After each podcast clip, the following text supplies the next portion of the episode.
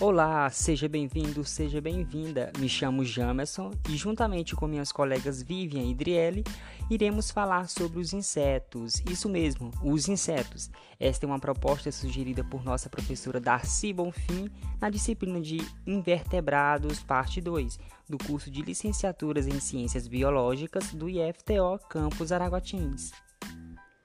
Vamos então dar início a este conteúdo como uma aula básica introdutória a este grupo, que pertence então aí ao filho dos artrópodes, grupo que faz parte do reino animal.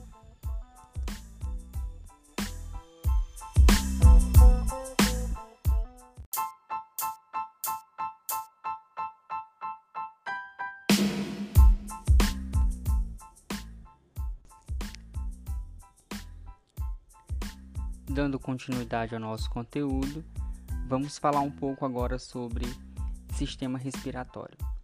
A respiração dos insetos ela vai ocorrer através aí da traqueia. A traqueia então vai, vai ser o responsável pela captura de oxigênio.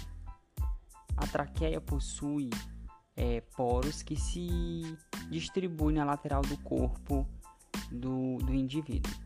Esses poros são aberturas né, do canal é, da traqueia por onde o ar vai ser absorvido. Esses poros eles são chamados de espiráculos.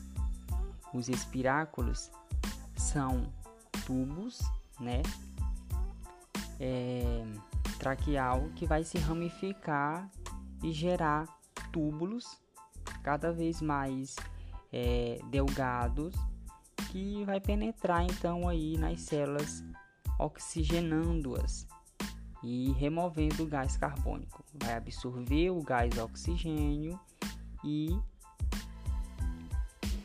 liberar gás carbônico. A, bran a traqueia ela vai estar tá, então ligada é, diretamente com tecidos que vai fazer a absorção, né, células no, nos tecidos que vai fazer a absorção do oxigênio. O sistema respiratório dos, dos insetos é um sistema respiratório imediato, né, aberto, e devido também à questão do metabolismo acelerado dos insetos. É, com relação ao metabolismo, a gente pode então ter como exemplo é, libélulas, as moscas, as abelhas, que para fazer o levante do voo, né, para voar, elas precisam ter um gasto de energia muito grande.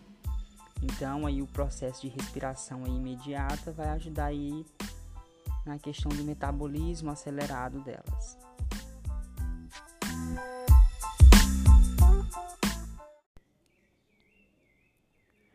Voltando então a falar sobre sistema respiratório dos insetos, vamos falar sobre então a circulação. Como foi falado anteriormente, a respiração aí dos insetos ela é aberta. É, na maioria dos insetos, o sangue ele não é vermelho, né? Ele é incolor é, por ter essa essa característica incolor, esse sangue então aí ele recebe o nome de hemolinfa. É, o coração do, dos insetos ele é dorsal. O que, que vai acontecer aí? Ele vai bombear a hemolinfa, né, que é esse sangue incolor, para as extremidades aí anterior ele vai fazer então com que é, o ar atinja as lacunas corporais ou hemocelas, onde lateralmente vai ocorrer aí as trocas de nutrientes. Nos insetos, as trocas de gases é, na respiração é, não é feita pelo sistema respiratório.